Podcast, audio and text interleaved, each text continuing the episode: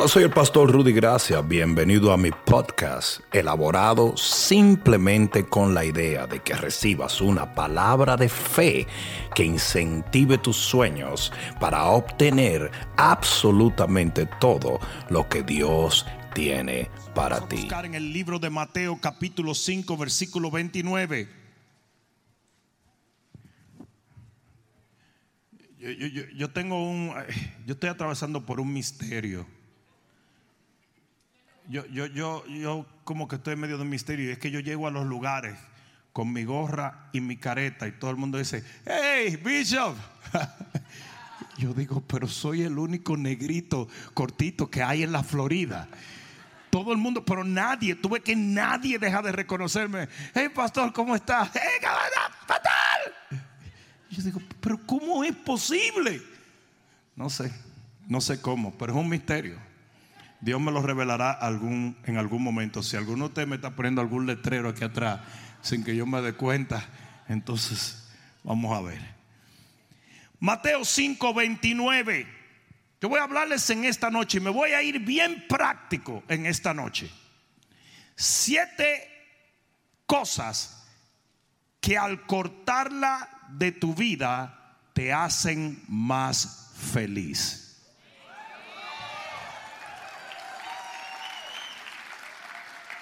Hoy vamos a empezar a cortar unas cuantas cosas. Mateo 5:29 dice, por tanto, si tu ojo derecho te es ocasión de caer, sácalo y échalo de ti, pues mejor te es que se pierda uno de tus miembros y no que todo tu cuerpo sea echado en el infierno. Y si tu mano derecha te es ocasión de caer, córtala y échala de ti, pues mejor es que se pierda uno de tus miembros y no que todo tu cuerpo sea echado en el infierno. Amén. Pon la mano en tu corazón y dile, Padre, háblame, porque te escucho. Amén. Ahora dale un fuerte aplauso al Señor.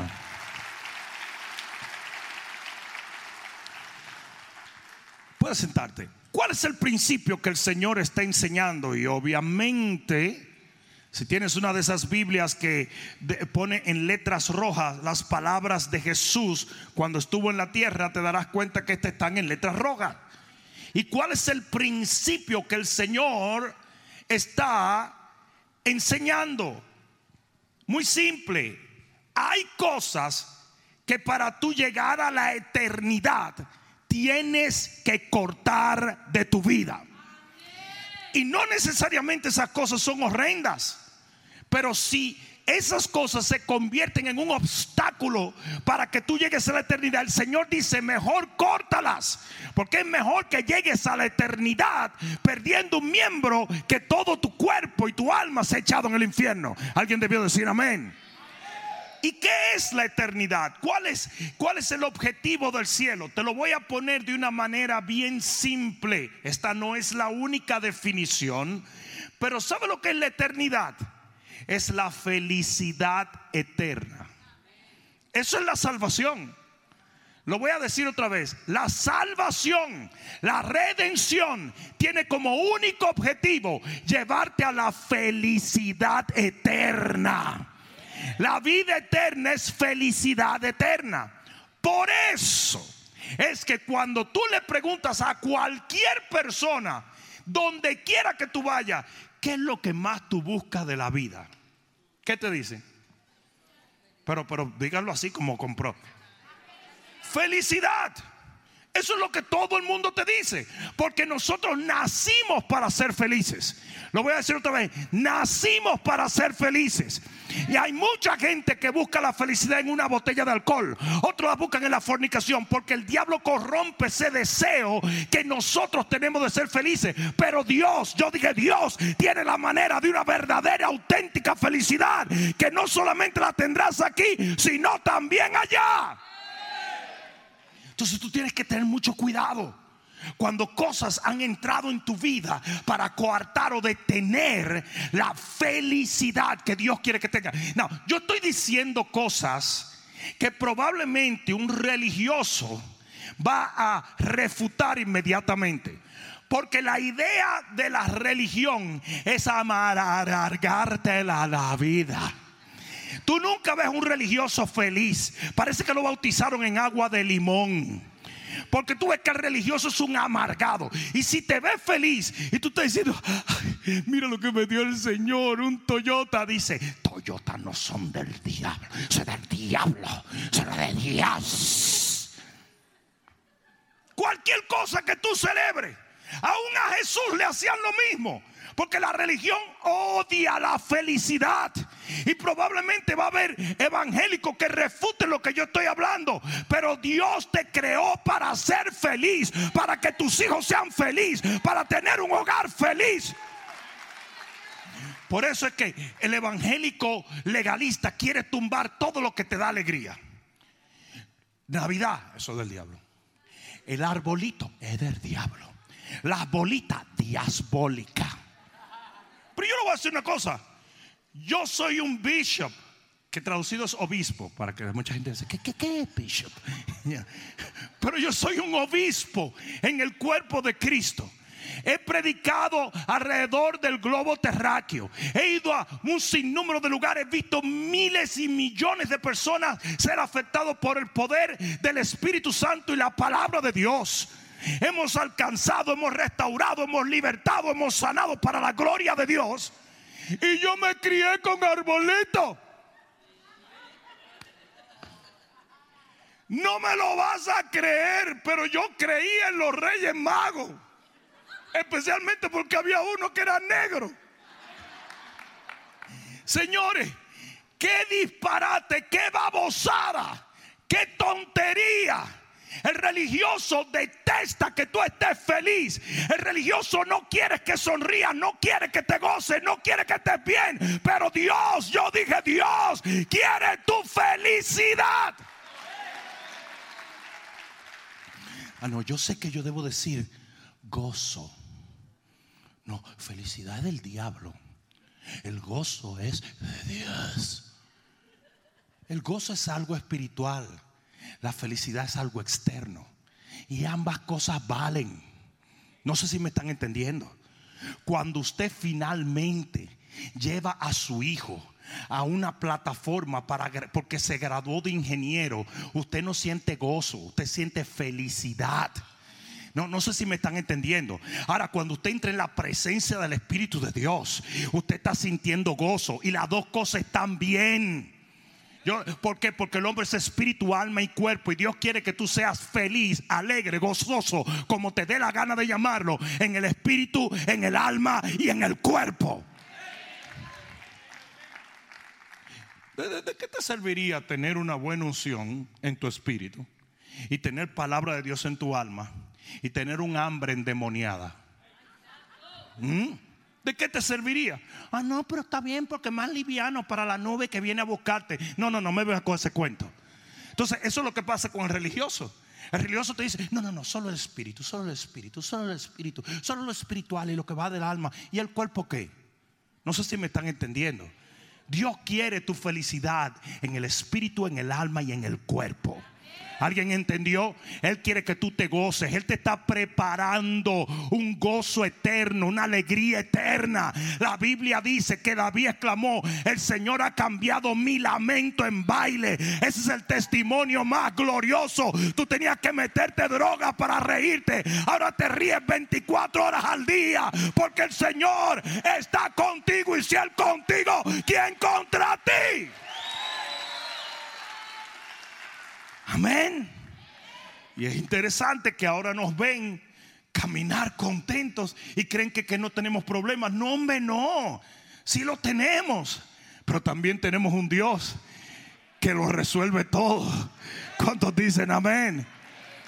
Ahora bien, hay siete cosas, digan siete cosas, que si usted corta de su vida, porque de acuerdo a la escritura que acabamos de leer, hay cosas que usted tiene que cortarla. Usted tiene que cortarla. Diosito, corta esto. No, córtela usted. ¿Mm? Porque aquí no dice, si tu mano te es ocasión de pecar, descenderé con mi espada y la cortaré dedo a dedo. No, me no, chico. Dice, córtala tú. Usted tiene que tener la suficiente madurez y el suficiente carácter para decir yo voy a cortar esto de mi vida porque esto está coartando, deteniendo mi felicidad. Amén. Y vuelvo y digo, esto no es un mensaje para religioso, amalgado, refunfuñado y espielado. Es un mensaje para gente que entiende que Dios es bueno y que todo padre bueno quiere ver a sus hijos sonreír. Yo estoy tratando de decirte, el año 2021 va a ser un año cargado de bendiciones, de gozo, de logros, de milagros. ¿Alguien entendió? Es por eso que un religioso siempre cuando tú le dices, ah, no, tú sabes, mi hijo está enfermo, algo debe estar enseñándole Dios. ¿Y qué es eso? ¿De dónde sacan semejante babosada? Yo nunca vi a Jesús aquí para que aprenda, tome esta gripe. Aquí para que aprenda una diarreíta. ¿Qué es eso? Yo nunca vi. ¿Qué, ¿Qué son esas lecciones de hospital? ¿Qué es eso? Es un disparate. ¿Mm? Pero si tú vas y le dices a muchos religiosos, no, que el Señor obró un milagro en mi iglesia y mi hijo se sanó, ten cuidado que sea del diablo. Hay muchos falsos profetas. Ah, entonces, ah, entonces Dios enferma y el diablo sana. Qué cosa bella, ¿eh? ¿eh? Dios enferma y el diablo sana. Mentira del diablo. Dios quiere que todo tu ser esté libre, sea de pecado, de dolor, de angustia. Amén. Por lo tanto, yo te anuncio en este momento que si usted recibe esta palabra, el Señor te va a ayudar a cortar de tu vida estas cosas. Quizás no sean las únicas, pero yo te garantizo que si logras cortar estas cosas antes del año que viene, va a entrar un nuevo año libre de muchas cosas que están deteniendo un fluir de felicidad en tu vida. Amén. Ok. Dije todo eso. Vamos al asunto. Siete cosas. Número uno, orgullo. Orgullo. En el libro de Jeremías, en el capítulo 48, versículo 29, dice, hemos oído la soberbia de Moab que es muy soberbio, arrogante, orgulloso, altivo y altanero de corazón. Uy, mi madre. Yo conozco, dice Jehová, su cólera, pero no tendrá efecto y sus jactancias no le aprovecharán. Lo primero que yo debo destacar es que el Señor pone dentro del orgullo y la arrogancia la cólera. Porque no existe un orgulloso que no viva decalentado todo el tiempo. ¿Sí o no? Toda persona que es orgullosa vive con cólera, vive con ira, vive con un montón de emociones tóxicas. Y una cosa que tú tienes que entender es que muchas de tus relaciones personales no funcionan porque usted es demasiado orgulloso. Ah, me va a dejar. Ah. Mira, no, no es conmigo. Ay, qué pena que no vino mi esposo ahora. Si te arranca, si te pica, arrácate. Las relaciones demandan cierta humildad para que funcionen. Muchos matrimonios se están disolviendo porque la gente no sabe decir, I'm sorry, perdóname, lo hice mal. El orgullo te hace extremadamente desdichado. Es el pecado del diablo. Te destituye de todo lo bueno de Dios. Es más, en la escritura que acabamos de leer, Jehová se estaba a punto de darle un llégueme a Moab por eso, por el orgullo. Porque Dios te va a partir en pedazos para que el orgullo se vaya. Te, lo voy a demostrar en el libro de Levítico, libro de Levítico, capítulo 26, versículo 19. Libro de Levítico, capítulo 26, versículo 19. Mira lo que dice la palabra de Dios.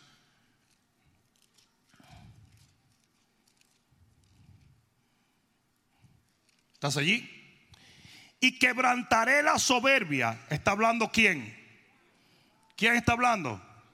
Mira lo que dice Dios quebrantaré la soberbia de vuestro orgullo y haré vuestro cielo como hierro y vuestra tierra como bronce. Vuestra fuerza se consumirá en vano porque vuestra tierra no dará su fruto y los árboles de la tierra no darán su fruto.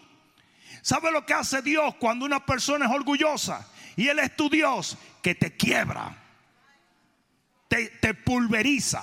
De repente tu cielo, de donde tú estás esperando tu bendición, ¿cuánto están esperando bendición de Dios? Son de hierro te lo cierra todo. toda la lluvia que tú estabas esperando, toda la bendición, el maná, el viento de Jehová, todo eso se cierra. Hasta que tú no te quebrantes. Y hasta que Él no te quiebre y te pulverice.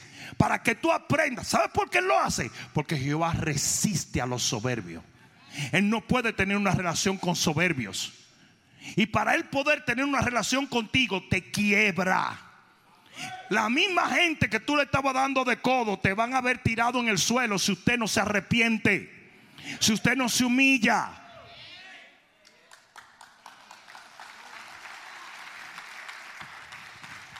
Proverbios 21:4 dice: La altivez de ojos y orgullo de corazón, pensamientos de impíos son pecados a Jehová. Es un pecado que Dios no tolera. Porque tú puedes llegar al cielo con muchas cosas, pero tú no puedes establecer una relación real con Dios lleno de orgullo. Y aquí en Proverbios 21 dice claramente que es un pensamiento de impío. Y eso es lo más horrible. Que cuando tú eras impío, Dios entendía que fueras un orgulloso, que no supieras decir I'm sorry, cometí un error. Pero ahora que eres una nueva criatura, no. No, no, no. Te tiene que aprender a pedir perdón.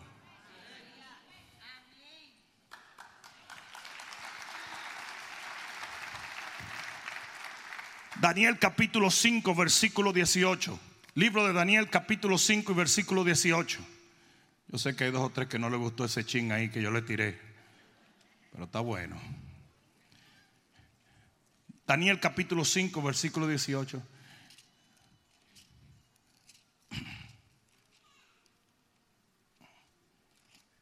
Aquí voy.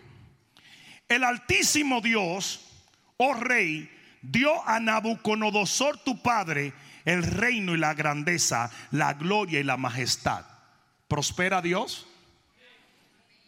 Yo, no, yo nunca he entendido el asunto de la gente, de, de, los evangélicos que están en contra de la prosperidad, cuando la Biblia enseña que Él es el que levanta, Él es el que bendice y Él es el que prospera. Yo nunca lo he entendido. ¿Cómo ellos me discuten sobre este verso? ¿Cómo? Quien hizo grande a Nabucodonosor fue Jehová. Él quiere que tú tengas éxito en todo. Y te voy a decir una cosa, lo que yo voy a leer eh, eh, próximamente te demuestra que ni siquiera Dios sabiendo que vas a cometer un error, Él para de bendecirte. Porque si así fuera, Él ni siquiera le hubiera dado el jardín del Edén a Adán porque Él sabía que lo iba, la iba a regar. Ni a Eva tampoco. Ni a su suegra, la serpiente. Eh,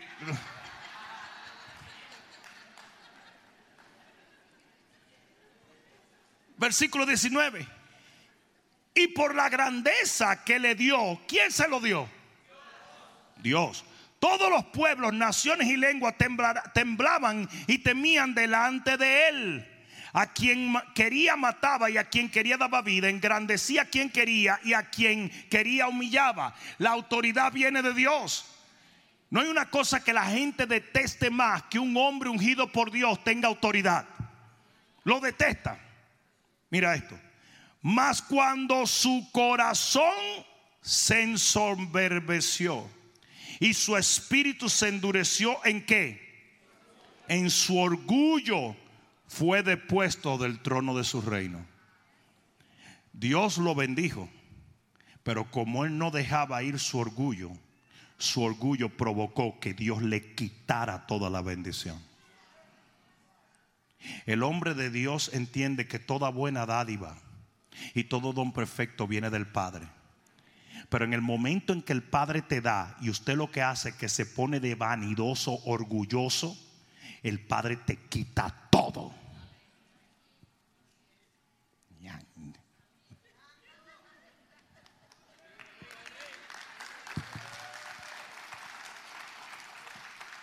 Aprendamos a humillarnos a reconocer nuestros errores, a pedir perdón, aún a dejar ir nuestros derechos. Nosotros tenemos que combatir lo que se llama la hipersensibilidad. Hay mucha gente que es hipersensible, se ofenden de todo, con todo y en todo. Usted tiene que parar esa babosada, porque usted no es un muchacho de escuela. Este reino es para violentos. Usted tiene que desarrollar una piel un poquito más fuerte.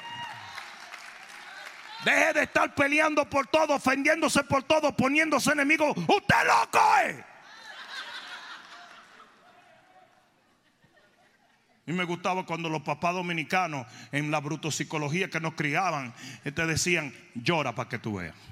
Tú decías, pero un momento, tengo que llorar porque el primo mío me dio una pata en la boca. Sí, pero no puedo llorar. Me voy a reventar. Pero tú sabes lo que los papás querían, que tú fueras un poquito más tough.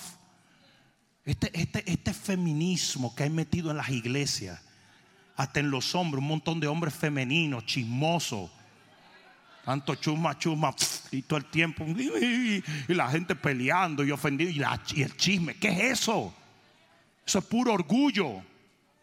Usted tiene que aprender a ver a los demás con cierta gracia porque usted tiene los mismos defectos. Si usted le está viendo una, una paja a otro porque usted tiene una viga. El chisme es orgullo. Si yo hablo de ti es porque yo creo que soy mejor que tú. Y ninguno de los dos somos buenos, sino Dios es bueno porque nos salvó por la misma gracia. Si usted se iba a perder por cinco pecados, a lo mejor yo me iba a perder por doce. Pero a los dos nos llegó la misma gracia. La gente que juzga es gente orgullosa. Y es gente que por más que hable de bendición, la pierde. La pierde. Dos. La segunda cosa que tú tienes que dejar ir para poder ser feliz es tus temores. Digan temores. El temor es como un anteojo oscuro. Te opaca todo. Por más lindo que sea lo que Dios ha puesto delante de ti, te lo opaca todo. Tú puedes estar en una fiesta, lo más chévere. Todo el mundo contento. Y de repente, tres tiros y ya se, se acabó el baile. ¿Sí o no? ¿Sí o no? Claro, porque de que tú entres en temor ya no hay, ya no hay para gozarse. Tres tiros más que suficiente. Después tú descubres que era un camión sin muffler que iba pasando. Pero ya, ya tú dices, no, vámonos para la casa porque ya se me fue la felicidad. Tengo el corazón así. Dame un tececito, por favor. Me bajó hasta el azúcar.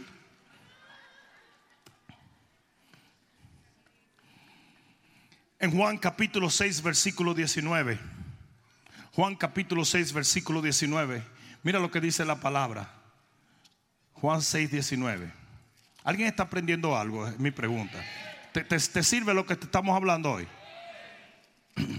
Mira lo que pasa. Jesús viene caminando sobre las aguas y de repente, eh, lo voy a, lo voy a parafrasear para poder no tener que leerlo completamente. Y de repente, cuando Él viene a rescatarlos, ellos entran en temor y en vez de reconocerle como su bendición, lo reconocen como una maldición. Y eso mismo es lo que hace el temor. El temor es capaz de distorsionar la bendición de Dios y volverle una maldición en tu percepción. En vez de ellos entender que Jesús venía a rescatarlos de lo bravo del mar, ellos dijeron es un fantasma. Y eso es lo que pasa con muchos de ustedes. Ustedes están viviendo en un temor tan grande, algunos de ustedes, que todo lo que ven es fantasmas el día entero. Viven asustados, viven friqueados. Y hasta que tú no cortes ese temor en tu vida y lo sustituyas por fe, tú nunca vas a poder ser verdaderamente feliz. Por cada temor que tú tienes y por cada temor sobre el cual tú triunfes, tú vas a entrar en un nuevo año mucho más feliz. Alguien diga amén. La primera vez que se habla de temor en la Biblia fue en Génesis 3.9. Cuando Dios que se acostumbraba a pasearse con el hombre, de repente el hombre le dijo, oí que eras tú y me escondí porque tuve miedo. El temor hace que tú huigas del Señor, que villanices a Dios, que comiences a pensar que el Señor no tiene buenas intenciones para contigo.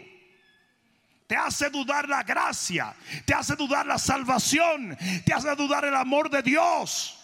Es por eso que lo opuesto a temor es fe. Por eso el Señor decía, no temas, cree solamente. Y hoy yo he venido a decirte, mientras más fe traigas a tu vida, más felicidad vas a tener.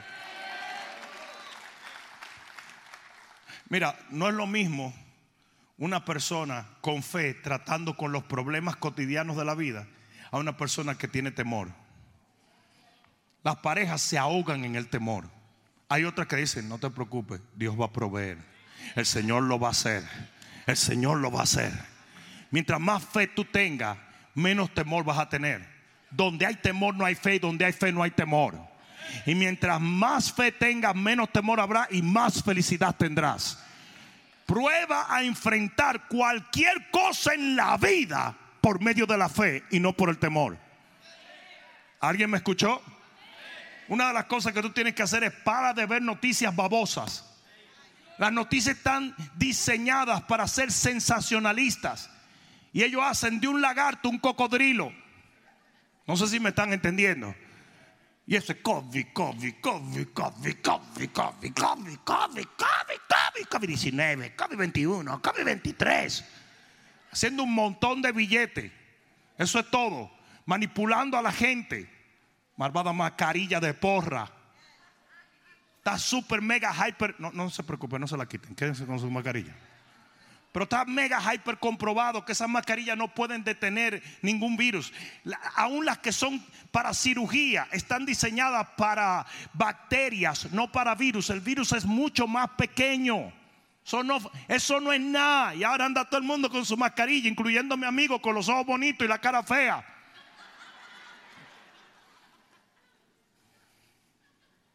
Es tontería.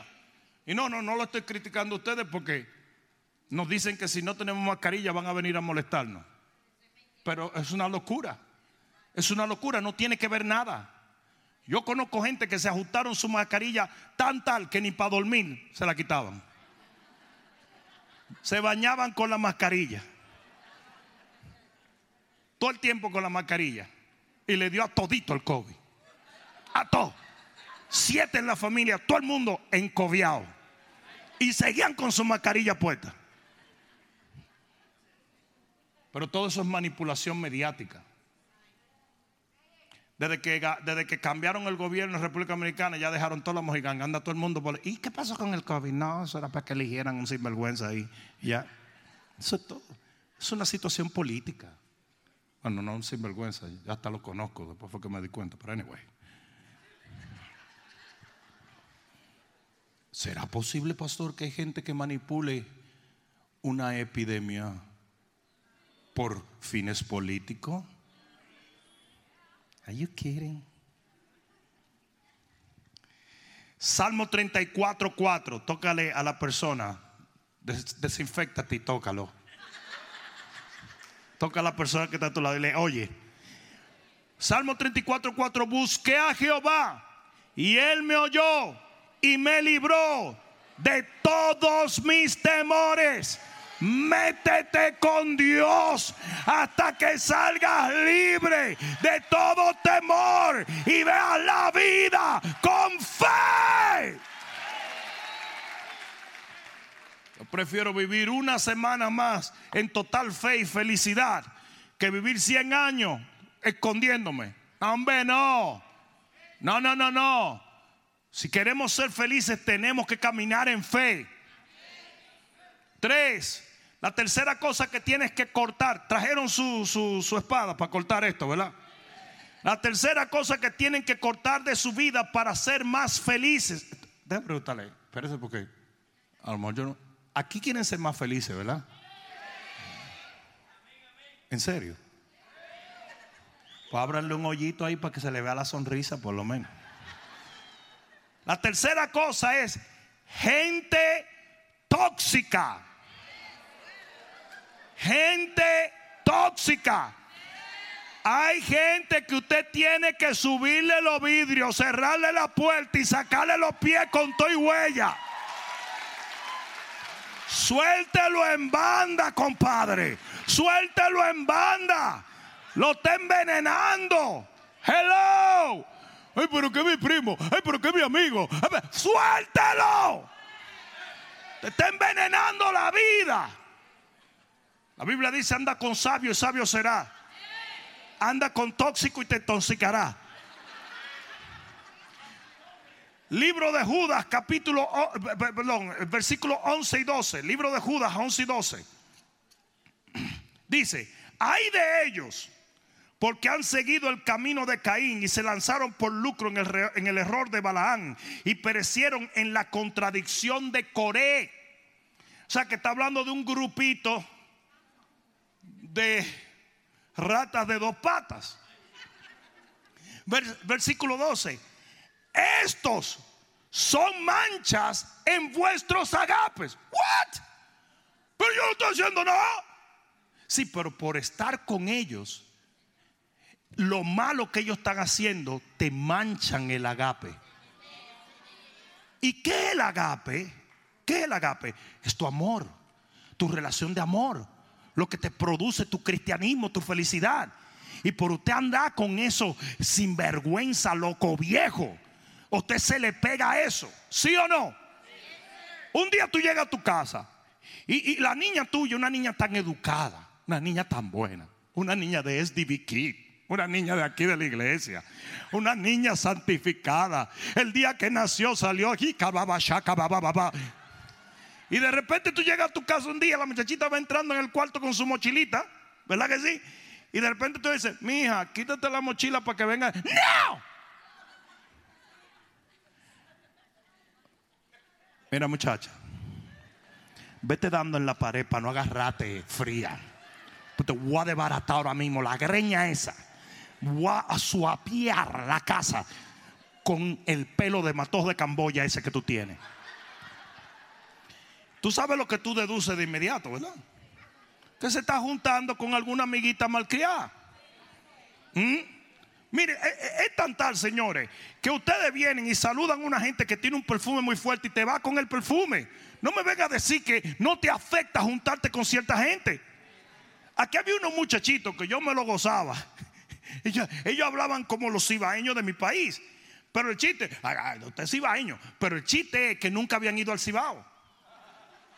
Entonces me decía, mire, Patoy, tú sabes, así hablan los cibaeños de mi país, chévere. Mire, Patoy, y yo decía, ¿tú has ido a Santo Domingo? ¿Tú has ido al Cibao? Me decía, nunca en mi vida. Yo conozco gente en Nueva York, muchachos jóvenes en Nueva York, que nunca han ido a República Dominicana y hablan como cibaeños porque su familia es cibaeña. No sé si me están. Ya muchos de ustedes están hablando ya como dominicanos. ¿Sí o no? Muchísimos de ustedes. ¿Y qué es lo que hay, muchachos? ¿Qué es lo que hay? Tu familia te quiere desheredar. Dice, ¿con qué es que tú andas? Pero lo cierto es que el refrán popular de dime con quién anda y te diré quién eres es muy cierto. Mi abuela decía, ¿verdad? El que anda con Balbero pelando para. Es otra forma de decirlo. No quiere decir que pelen bien, pero van a querer pelar.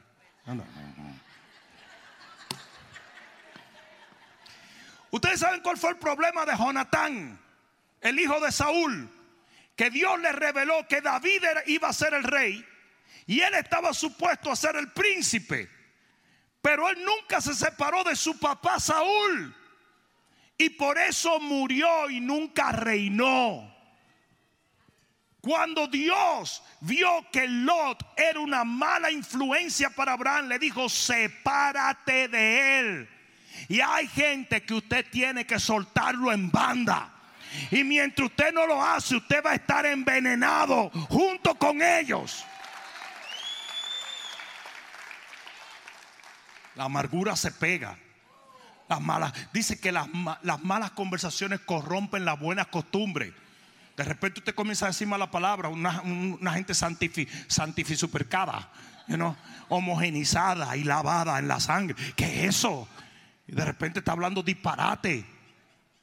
Usted tiene que entender que hay gente tóxica que usted tiene que soltarlo en banda. Mira de ladito el que está a tu lado por si acaso vino contigo algún tóxico. Pastor, ¿y cómo identificamos los tóxicos? Dos, dos reglas simples. Lengua y fruto. Lengua y fruto. De lo que hablan está lleno el corazón y de lo que está lleno el corazón también terminan haciendo. El árbol se conoce por el fruto. Alguien diga amén. Fue tan tal que el Señor le dijo, mira, deja ir a Ismael y a Agar, que te van al un rebú demasiado grande. Y Abraham tuvo que dejarlo ir. ¿Por qué? Porque Ismael estaba traumatizando a Isaac. Dice que se burlaba de Isaac. Isaac tenía un propósito eterno. ¿Sabe lo que iba a hacer? Ismael, que era más viejo que Isaac, traumatizar al muchacho para que no pudiera hacer la voluntad de Dios. Hay gente que usted tiene metida en su familia, en su casa, que hace años que usted debió darle tres patas. A, mí me gustaba eso, Pastor Chepe y Pastor Juan. A mí me gustaba esto. Tú no eres pastor, por eso no te mencioné. Pero a mí me gustaba. ah, tú eres evangelista de soporte. Ok, evangelista de soporte, está bien. Pero oye, sí, porque ahí están como Sadrach, Mesaya y Abednego. Mira, ¿tú sabes cómo eran los papás dominicanos? ven acá. Te vuelvo a ver con ese tipo y te voy a dar cuatro patadas. Y si te vuelvo a él también. Tú me estás oyendo, ¿verdad? Tú me estás oyendo que ese caminarcito no me gusta. Pero ¿qué tiene el caminarcito? Él tiene un problema en el tobillo. Mira.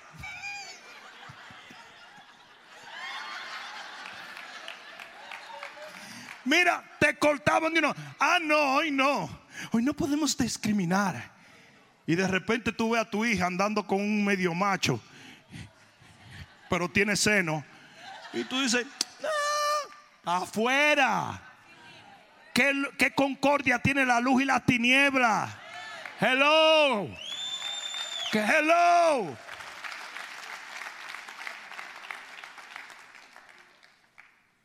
¿Cuánto tiempo va a tardar en meterte el muchacho en marihuana si fuma marihuana? ¿Cuánto tiempo? No, porque que mi hijo es demasiado. Mi hijo lo va a ayudar, no lo va a ayudar. Nada. Ven acá, Diego. Párate aquí. Mira esto.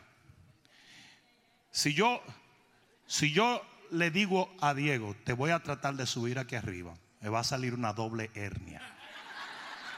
Porque esto es un ancla de hombre. ¿Mm? Pero si yo le digo a Diego, jálame para yo bajar para allá abajo, en dos, como tú eres medio perverso, tú, eh, tú estabas obedeciendo, ¿verdad? Vete para allá. Pero tú sabes lo fácil que sería para él jalarme para abajo y lo difícil que sería para mí subirlo aquí arriba. Y esa es la ley. Usted no puede dejar a sus hijos andar con gente que lo van a dar un jalón y lo van a tumbar. Hay gente que usted tiene que soltarla. Es más, hay relaciones que usted tiene que cortarla. Córtela. Oh, pastor, pero ya mi relación amorosa se está arreglando. Mira, ya esta es la quinta vez que nos dejamos y nos arreglamos. Y cada vez que nos arreglamos es más lindo. ¿Qué es eso, man? ¿Qué es eso?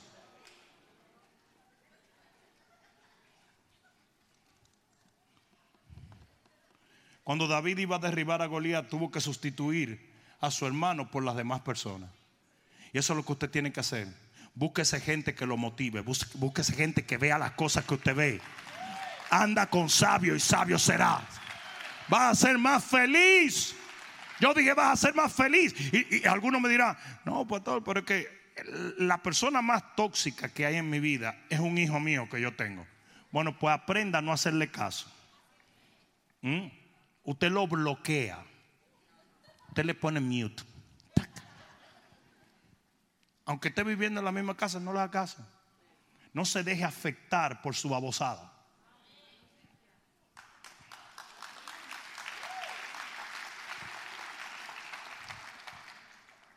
Cuatro. La cuarta cosa que tú tienes que dejar ir si quieres ser más feliz. ¿Todavía quieres ser más feliz? Adicciones. Y, claro, en el mismo momento en que nosotros hablamos de adicciones, todo el mundo piensa alcohol y droga. No, hombre, no. Hay 55 mil diferentes tipos de adicciones. Usted puede ser adicto hasta el olor de media. Cualquier tontería. Hay gente que es adicta al azúcar, hay gente que es adicto al trabajo, hay gente que es adicto al drama, hay gente que es adicto a la comida, hay gente que es adicto a otra gente. Y cualquier cosa que controle tu vida es diabólica. Sea un asunto o una persona, todo lo que te manipule o demande de ti total sumisión es diabólico. Porque dice la Biblia en Mateo 6:24 que usted no puede servir a dos señores.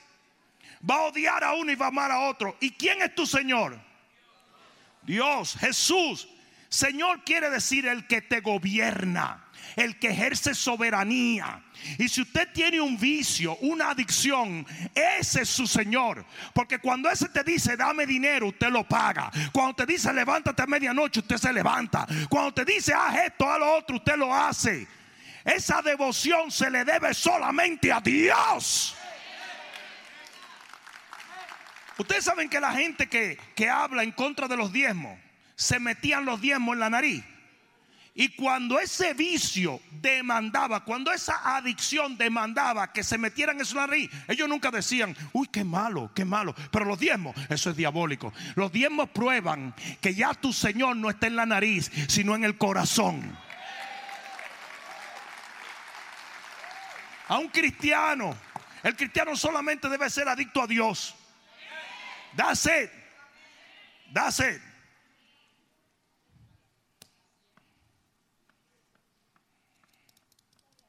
Cualquier cosa malsana, cualquier hábito que te hace daño, cualquier cosa que pudre tu vida, usted tiene que salir de eso.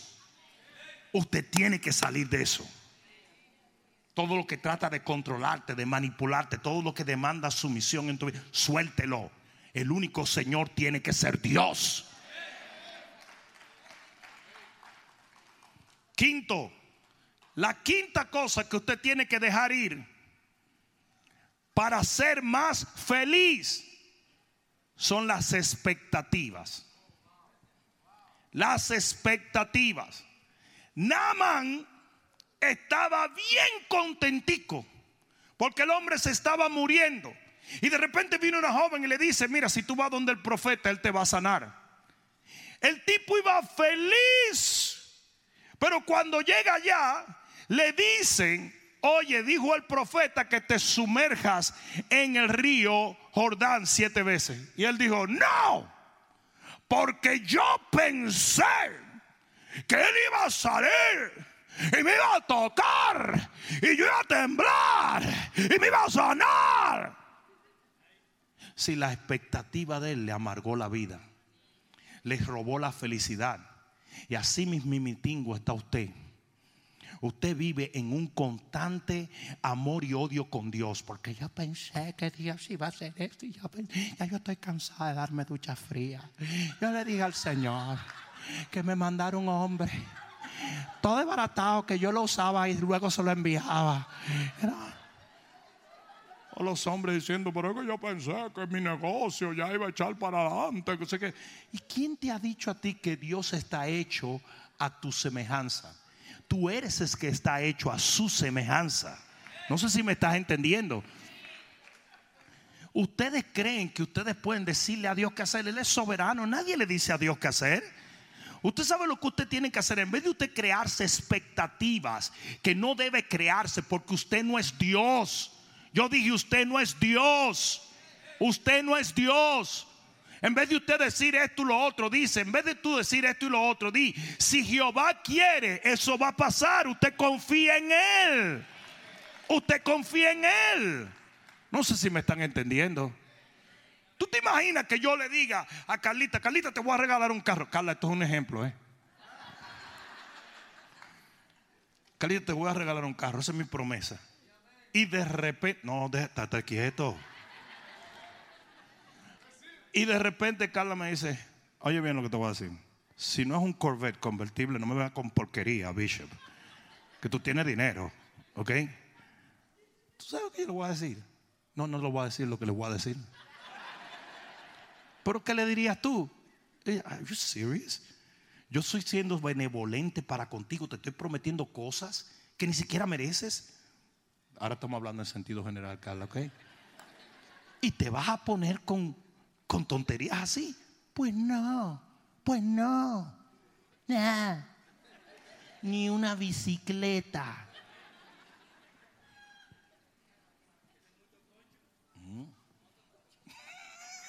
Motoconcha.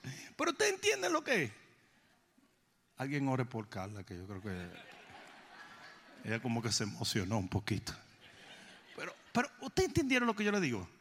Usted no puede ponerse con eso. Hay veces que usted se crea unas expectativas que usted no debe crearse. Porque usted está tomando el lugar de Dios. Cuando Dios te promete algo, Él lo hace como Él quiere, cuando Él quiere, de la manera que Él quiere. Su función es esperarlo y ya. ¿Sí o no? ¿Sí o no? Total. Casi siempre al Señor le encanta hacer las cosas de una manera espectacular. Usted no puede imaginarse, por eso es que dice que ojo, cosa que ojo no vio, ni oído yo, ni ha subido a corazón de hombre, son las que él tiene guardado para los que le aman. Esto no está hablando del cielo, está hablando de la tierra también. En otras palabras, de la manera que Dios te va a bendecir, usted no se la puede ni imaginar.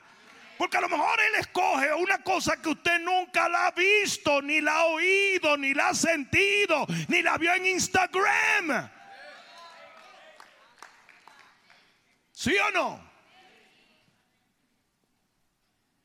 Usted tiene que relajarse. Descanse las promesas de Dios. Las promesas de Dios en Cristo Jesús son sí, sí, amén, amén. Pero ahí no, ahí no va tiempo, ni forma, ni nada de eso. Eso es de Dios. Eso es de Dios. Eso lo controla Dios. ¿Cuántos me están entendiendo aquí? Es más, hoy puse yo algo interesante, que hay veces que Dios no cambia una situación para cambiarnos nosotros con la situación. Usted no sabe lo que Dios está haciendo detrás de los telones. Es por eso que usted no se puede, usted no se puede crear expectativa. Juan el Bautista dejó de creer en Jesús. ¿Eres tú o viene otro? Porque él tenía una idea. Los fariseos rechazaron a Jesús porque ellos dijeron, pero este no luce como lo que yo pensé. La expectativa de mucha gente puede estar errada. El Señor le dijo, mira por qué el Señor le dijo, mira, yo voy a llenar los estanques del desierto, pero no les voy a decir ni cómo. Y no van a haber lluvia, pero los voy a llenar. Pero si yo tú lo vas a hacer, dime cómo. Es que usted no tiene que saber eso. Si soy yo que lo voy a hacer. ¿Para qué tiene tú que saber? Deja que Dios lo haga. Usted pídalo y créalo. Usted anúncielo y declárelo. Pero deje que Dios lo haga como Él quiere, cuando Él quiere, de la manera que Él quiere. Tú vas a ver que contento tú te vuelves. ¿Mm? Tú es que feliz. Feliz. Feliz. Yo, yo, yo, me fui una vez, cometimos el error. Yo tomé vacaciones como por 20 años con Joe Rosa. Y cometí el grave, cometimos el grave error de llevarnos un pastor amigo de nosotros. Y ese tipo nos estaba amargando la vida. Nos fuimos a la República Checa entre un recorrido fuimos a Portugal y a otro sitio. Y, el tipo, yo nunca había venido a Europa, pero esto es lo que es un montón de edificios viejos. Y yo, yo, tú sabes, a mí me encanta Europa, a mí me encanta Europa. Nos vamos a Venecia. Esto, esto huele a cloaca, yo vi un ratón allí.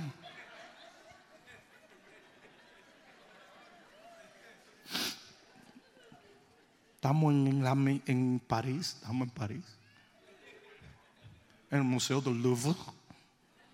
Y el tipo dice que la Gioconda estaba fea. Y ya ahí yo exploté. Me tuvieron que sacar de cosas. Me tienes harto. Pero tú sabes lo que él le pasó. La expectativa de él era irreal. Él a lo mejor creía que los edificios volaban y las estatuas caminaban y cosas así. Entonces, esa es una expectativa irreal. Y eso es lo que nosotros hacemos muchas veces. ¿Mm? Por, eso es que yo, eh, ustedes han visto las oraciones de, alguna gente. Señor, lo quiero alto, de ojos azules, con el pelo largo como Fabio, con un tatuaje aquí, aquí, atravesado que tenga mi nombre. O sea, que su mamá haya sido esa persona, pero con mi nombre, para cuando él se quite la camisa, yo diga, ¡Ah, confirmación.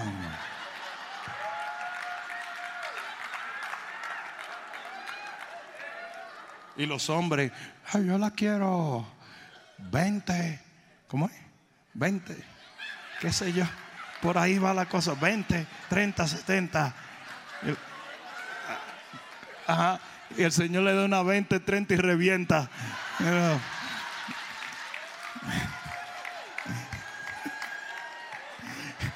Pero, pero ¿y desde cuándo es a la carta este asunto?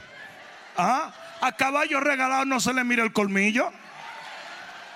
¿Mm? Lo, lo, primero es que eso que tú estás pidiendo ni existe. Eso ni existe. ¿Tú sabes cuántos Brad Pitt andan caminando por la calle? Ni uno. Por eso es que es Brad Pitt. Entonces tú te pones a ver la televisión. Tú te pones a ver Netflix. Y tú dices, ah, ya sé cómo lo quiero. Ya. Um. Tú pides a Brad Pitt, te mandan Armpit. ¿Qué es eso?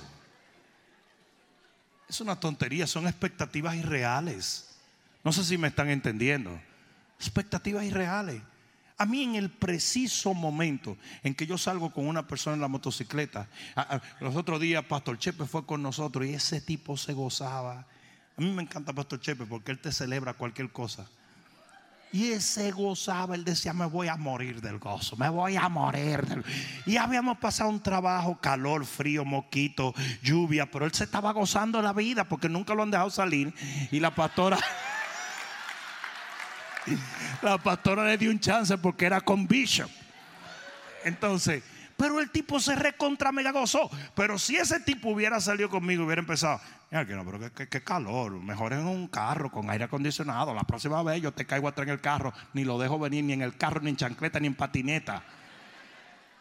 Pero ¿sabe la cantidad de gente que hace eso? La expectativa. Demasiada expectativa. ¿Cuánto están entendiendo?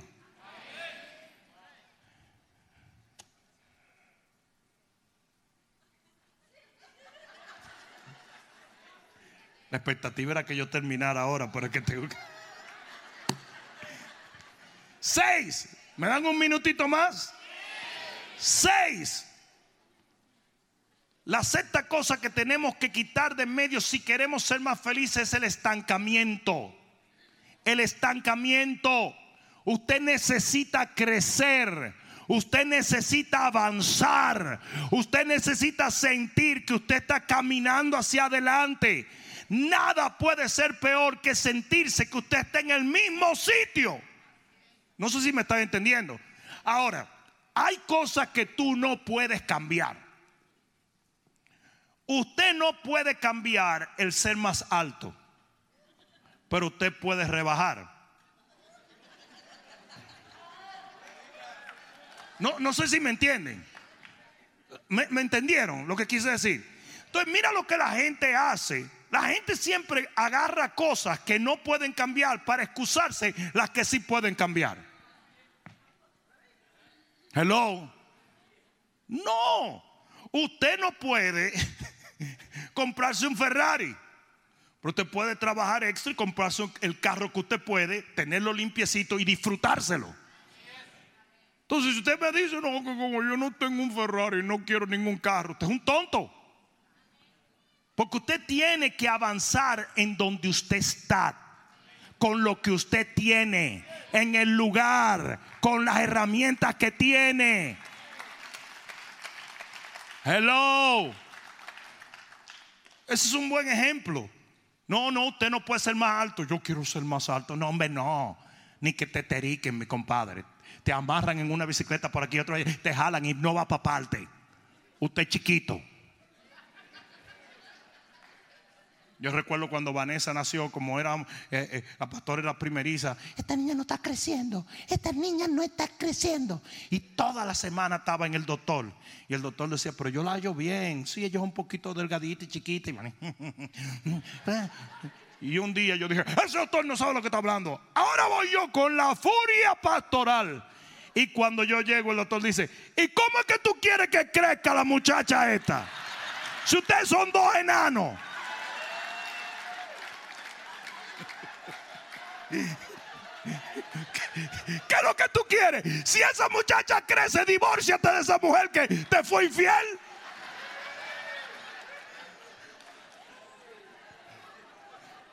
Como el tipo que eh, tres meses fue donde el doctor le dijo, doctor, este niño tiene un problema, no se le están abriendo los ojos. Dice, abra los ojos usted que ese niño es chino.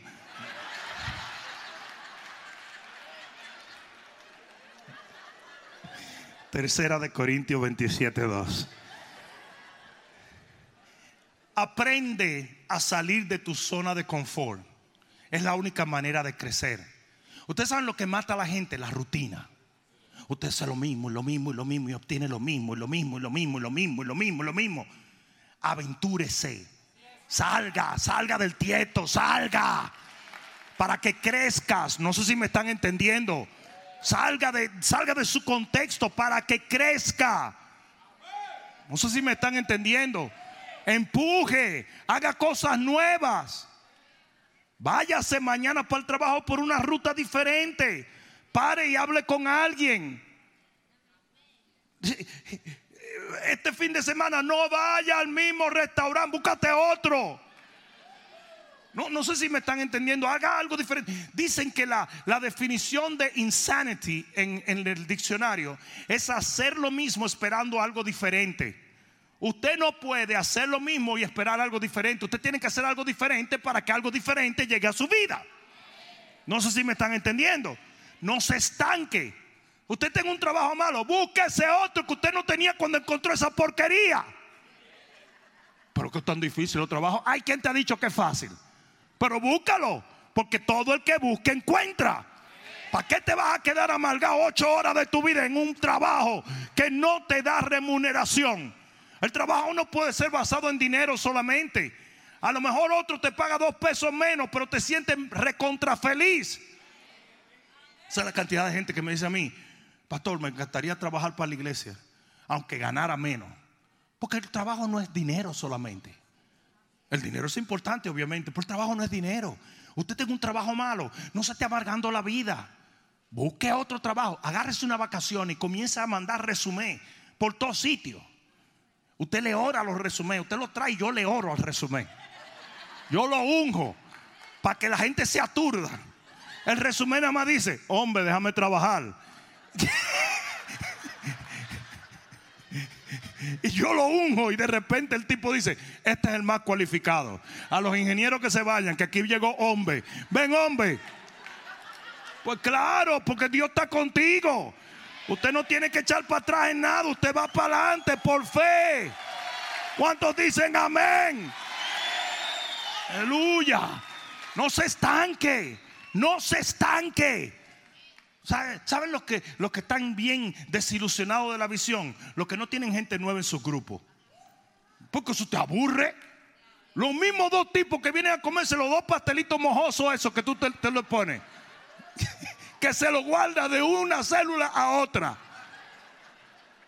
Pues yo estuviera alto ya de eso.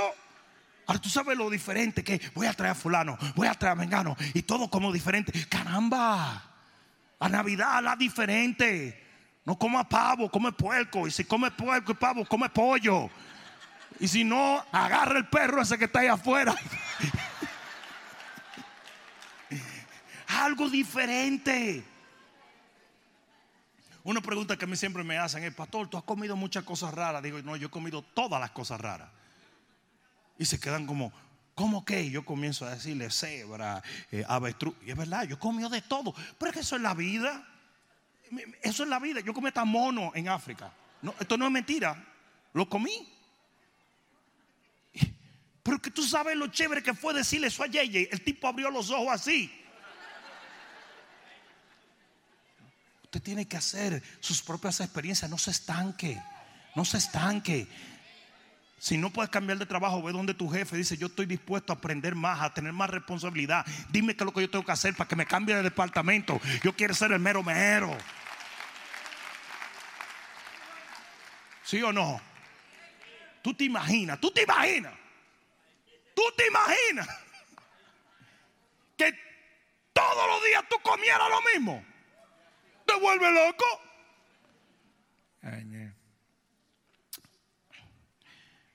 las albóndigas tan buenas, pero tú sabes que lo que no me ha gustado es que tú me la pones en el sándwich para el trabajo. Y cuando yo llego están las albóndigas otra vez. Entonces, los otros días me dijera que de merienda me prepararon una albóndiga con galletica.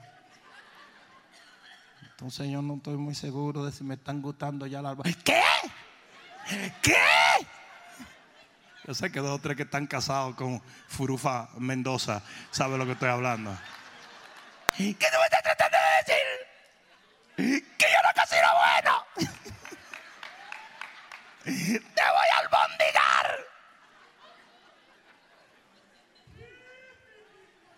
Mira, a mí me cogió un vicio una vez, hablando de vicio, de soltar vicio, de comer las albóndigas en, en IKEA.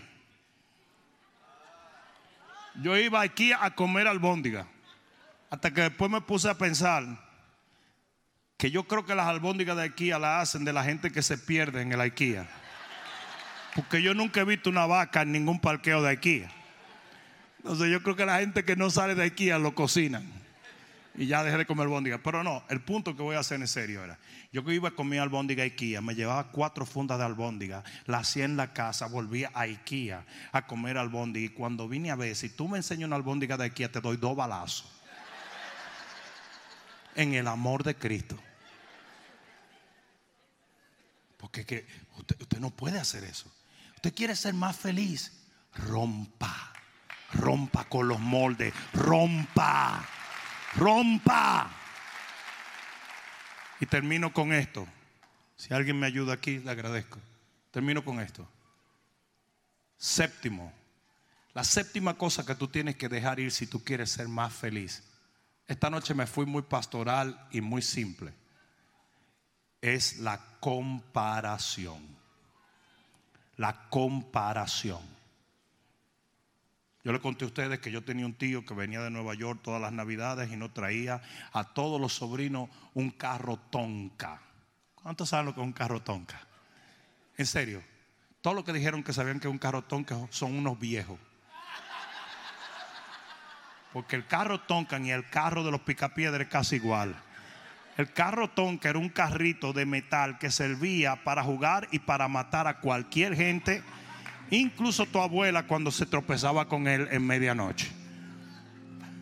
Pero el asunto es que un día mi tío me trae un, un carro de bombero, era un carrito chulo, y yo tenía una felicidad, señores. Dios mío, yo no sé cómo explicarle a ustedes lo feliz que yo estaba en ese momento con mi carro de bombero. Hasta que llegó un primo mío, que todavía hasta el día de hoy lo detesto con un carro de bombero dos veces más grande, con muñequitos, sirena, luces y hasta agua. Y de repente, como niño infantil, ¿verdad? Como, mira, niño infantil, pero inmaduro, yo comencé a comparar y me amalgué la vida. Gracias a Dios que los padres de uno eran tan buenos que mi papá agarró mi, mi truck y me dio en la frente con él. Todavía si ustedes se acercan, ustedes ven ton de tonka. Eh, el K quedó por aquí arriba, pero el ton está ahí. Del, del toncazo que me dio. Me dio con ese troc que me sanó. Yo, yo, no estoy jugando cuando yo le digo a ustedes que los papás dominicanos eran extremadamente duros con el asunto de tú mirar lo de otro extremadamente duro. Usted mire lo suyo, usted métase con lo suyo. Y ustedes saben cuál es el problema hoy en día, que Instagram está dañando las, las sociedades. Porque ¿sabe lo que te dice Instagram? Cualquier gente está mejor que tú. Y entonces tú estabas feliz, feliz, con tu, con tu pollito de pollo tropical Tú estabas así con tu pollito y de repente te sentaste y abriste Instagram y viste que tu primo tenía una langosta terciada en Punta Cana.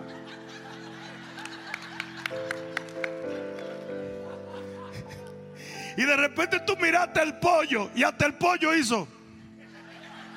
Tú y yo no nos estábamos llevando bien. Pero ahí comenzaste. le dijiste a tu esposo, mira, el primo tuyo está en Punta Cana. ¿Tú te acuerdas cuando yo te dije que era nuestro aniversario y que deberíamos ir a Punta Cana?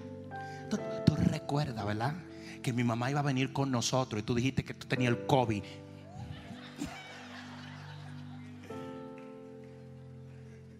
De repente todo se derrumba. ¿Por qué? Porque se está comparando.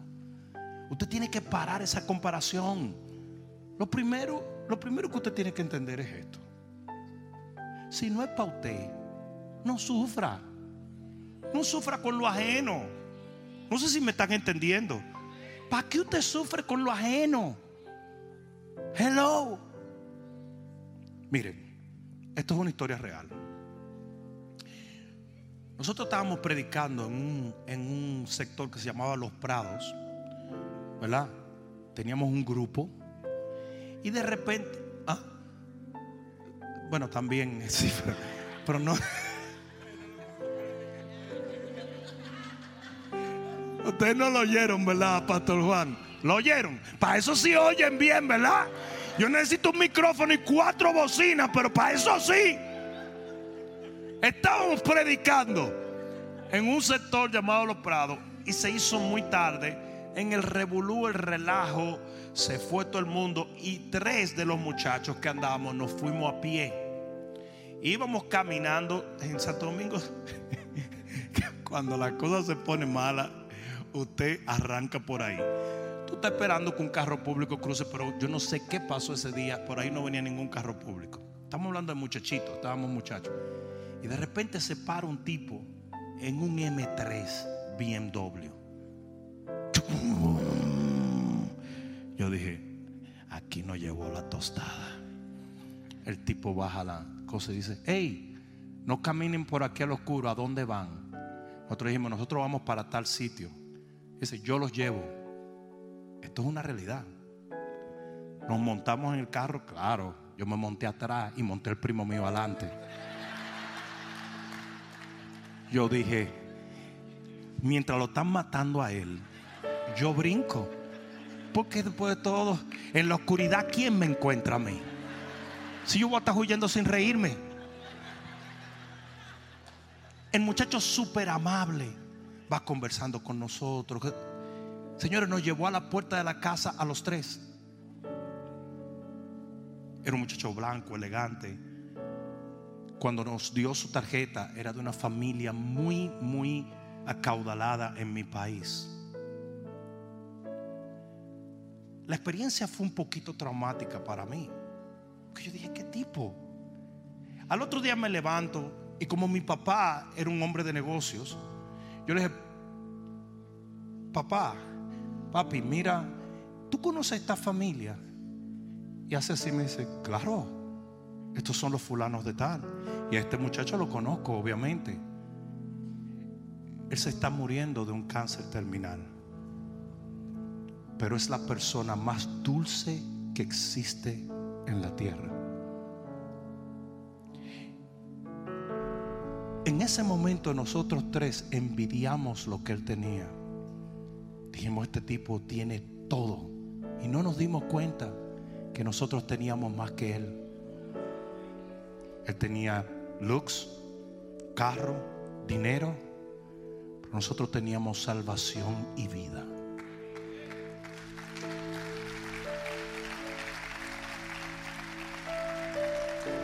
Poco tiempo después él murió. Y esa lección quedó grabada en mi corazón y en mi alma. Usted no puede compararse con nadie porque usted no sabe el por qué uno tiene una cosa u otra. Tanto en lo negativo como en lo positivo. Usted no puede. Yo recuerdo una vez que yo fui a una conferencia, una de las primeras conferencias que fui después que la pastora María partió con el Señor. Y me vio un tipo y me dijo, oye, dame la receta de lo que tú estás haciendo. Porque yo había perdido más o menos 60 libras. Y le dije, yo no creo que tú quieras la receta mía. No creo. Tiempo después vino él y me dijo, perdóname, yo no sabía nada. Discúlpame. No tenía la menor idea. Tú no sabes el por qué alguien tiene algo tú no sabes el por qué alguien no tiene algo. Lo que tú tienes que hacer es concentrarte en lo que Dios te da a ti y dejar de compararte con otra gente. Sé feliz con lo que tienes. O alguien dígame. Ponte de pie. Aleluya. Aleluya. Ya saben ustedes que la palabra de Dios produce de acuerdo al género de la semilla. Eso quiere decir que si el Señor me envió en esta noche a darte una palabra para que sea más feliz, es porque tú estás a punto de entrar en una mayor felicidad. ¿Cuántos pueden decir amén a esto? Yo dije, ¿cuántos pueden decir amén? Vamos a batallar por tener una vida llena de gozo, llena de felicidad, una vida que refleje la alegría de ser de Cristo. Nuestro pasado está perdonado, nuestro presente está lleno de Dios y nuestro futuro está seguro en Cristo Jesús. Alguien va a tener que decir amén. Si nosotros no podemos ser felices, nadie puede. Nadie puede. Los cristianos debemos caminar y cada vez que veamos a alguien sonreír, decir, yo creo que nuestra sonrisa debería ser tres veces más amplia que esa. Porque si nosotros no podemos ser felices, nadie podrá. Levanta tus manos al cielo. Padre, en el nombre de Jesús. Tu palabra dice que a tu presencia huirá la tristeza. Y en este momento yo reprendo todo espíritu de amargura, toda depresión, toda tristeza. En el nombre de Jesús, Padre, ahora mismo llévate del corazón de cada pareja, de cada hogar, de cada familia, la tristeza que agobia al hombre y a la mujer de Dios. Yo reprendo esa tristeza y hablo felicidad, hablo alegría, hablo gozo sobre tu vida, sobre tus hijos sobre tu pareja, sobre tu hogar, sobre tu negocio, sobre tu ministerio. Felicidad y alegría y gozo en el Espíritu de Dios. Vamos, levanta tus manos. Yo quiero ver a todo el mundo orando en el Espíritu un momento. Vamos, vamos, vamos, vamos, vamos. Se acabó la tristeza. En el nombre de Jesús vamos a entrar en un año cargado de alegría, cargado de gozo. Vamos a hacer un propósito de cortar de nuestras vidas las cosas que están cortando nuestra felicidad. No dejes que nadie te amargue. No dejes que nadie te robe tu gozo. No dejes que nadie, nadie ni nada obstaculice lo que Dios pagó a precio de cruz para que tú tuvieras. Ni ni la ni Vamos, todo el mundo orando en el Espíritu. Vamos, vamos, vamos, vamos. Vamos, todo el mundo orando en el Espíritu. Aleluya. Vamos, vamos. Sí, mi Dios. Se rompe, se rompe lluvia de gozo, una lluvia de alegría, una lluvia en el nombre de Jesús. Shakamabashaya, Ikababashaya, oh Rabasatele Boshoyaka.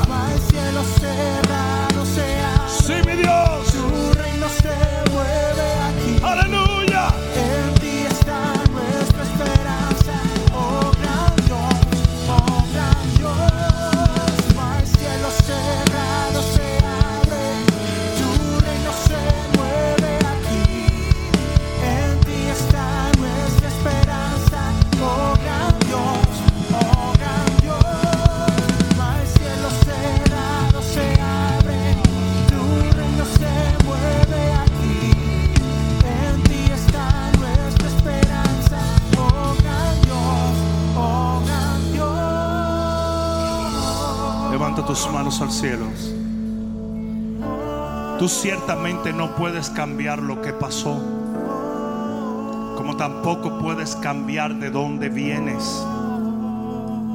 Pero tú sí puedes cambiar a dónde vas.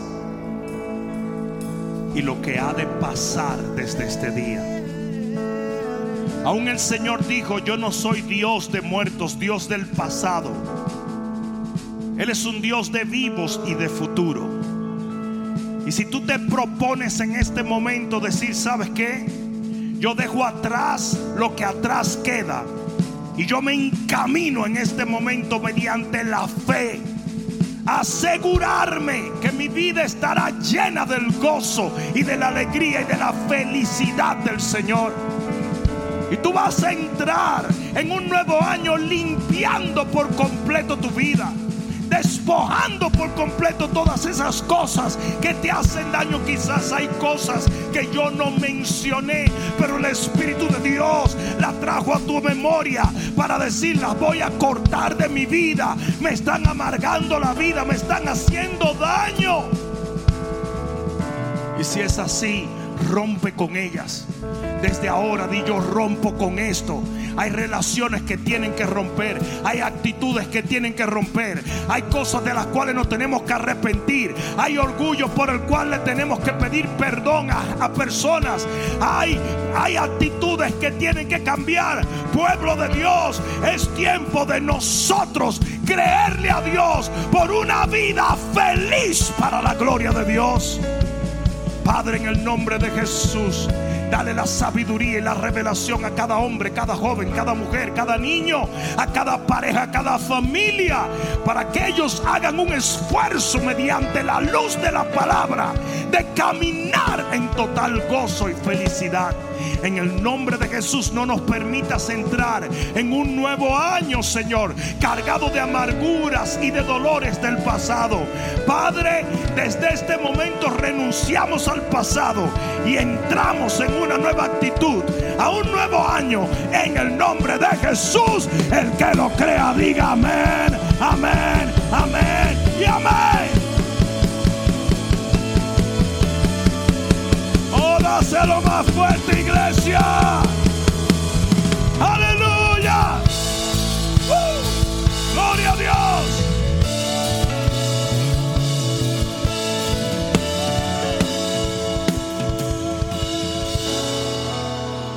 Cierra un momento tus ojos. Si tú estás aquí en esta noche, has escuchado esta palabra, pero quizás nunca has aceptado a Jesús como tu único y suficiente Salvador, sea que estés de una manera presencial o que nos estés viendo y escuchando a través de los diferentes medios de comunicación. Si en este momento tú quieres aceptar a Jesús como tu único y suficiente Salvador, todo lo que tienes que hacer es repetir esta oración creyéndola de todo corazón. Repite allí donde estás, Padre, en el nombre de Jesús, yo acepto tu cruz, tu sacrificio y la sangre que limpia mis pecados, de los cuales me arrepiento para entrar en una nueva relación contigo, por ti y para ti. Yo confieso con mi boca que tú eres mi Señor y creo de corazón que tú fuiste levantado de los muertos. Por lo tanto, así como tú vives eternamente, yo también viviré. Y desde este momento en adelante, yo te amaré hasta el final mismo de mis días. En el nombre de Jesús, el que lo crea, diga amén, amén y amén. Dáselo fuerte al Señor. Dáselo fuerte. Escucha esto. Si tú acabas de hacer esta oración, levanta tu mano. Solamente queremos reconocerte y bendecirte.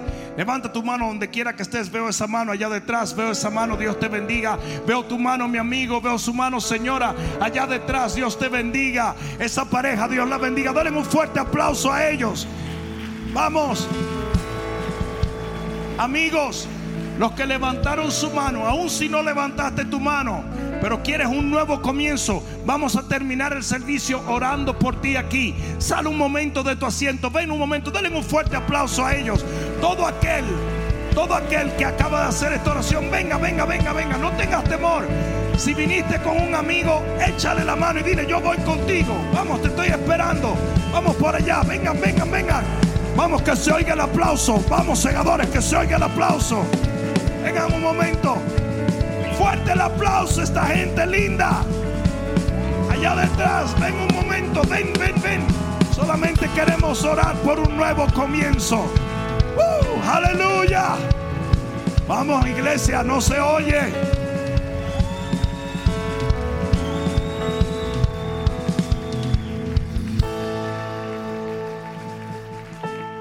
Todo líder de segadores extienda su mano aquí. Padre, en el nombre de Jesús yo bendigo estas personas. Y yo decreto que en este primer paso que ellos dan por ti, para ti y en ti, ellos entran en un tiempo de luz y de bendición que jamás terminará. Si hay enfermedad, sánalos. Si hay dolor emocional, cúralos, Señor.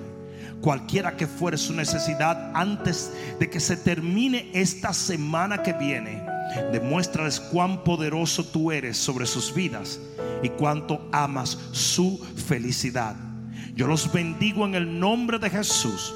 Y en esta noche como iglesia te damos gracias por sus vidas. En el nombre de Jesús, el que lo crea diga amén, amén y amén. Mis amigos, ese líder con su mano levantada los va a llevar allí un momentito y los vamos a saludar y los vamos a recibir en nuestra iglesia. ¿Les parece? Pasen un momentito allá, denle un fuerte aplauso a ellos. Wow. Fuerte el aplauso para ellos.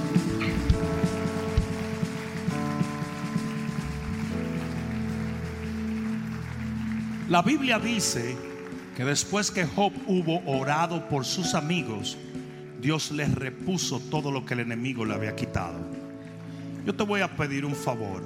Si no te molesta y si te molesta también, Ponle la mano en el hombro a alguna persona, con mucho respeto y mucho cariño, no te preocupes. Ponle la mano en el hombro a alguien y ora por esa persona. No tengas temor, no tengas vergüenza, estamos en la iglesia. Si aquí no podemos tocar el hombro de alguien, ¿dónde lo haremos? Y yo quiero que tú ores por esa persona. Yo quiero que tú le permitas a Dios que te use para orar sobre esa persona desata una bendición sobre sus familias, sobre sus finanzas, sobre su cuerpo, sobre su vida. Vamos, permite que Dios, no importa quién sea, si es tu amigo, tu líder, tu esposa, tu esposo, tu primo, acércate a esa persona y ora por ellos. No pidas nada para ti, solamente bendícelo a ellos. Es importante que aprendamos a dar. Es importante que aprendamos a usar nuestra fe para bendecir a otros. Es importantísimo que aprendamos a desatar la bendición sobre otros. Porque así como sembramos en ellos, se devolverá nuestra familia. Padre, en el nombre poderoso de Jesús, yo bendigo este hombre, esta mujer, esta familia, esta pareja y este hogar. Yo bendigo, Señor, a cada persona en este momento y te pido, Padre, levántalo restauralos, sánalos, bendícelos, prospéralos. En el nombre poderoso de Jesús, en esta noche usamos nuestra fe para desatar sobre nuestros hermanos una bendición majestuosa del cielo. Te bendigo mi hermano, te bendigo mi hermana y bendigo tu hogar, tus negocios, tu ministerio y tu familia en el poderoso nombre de Jesús.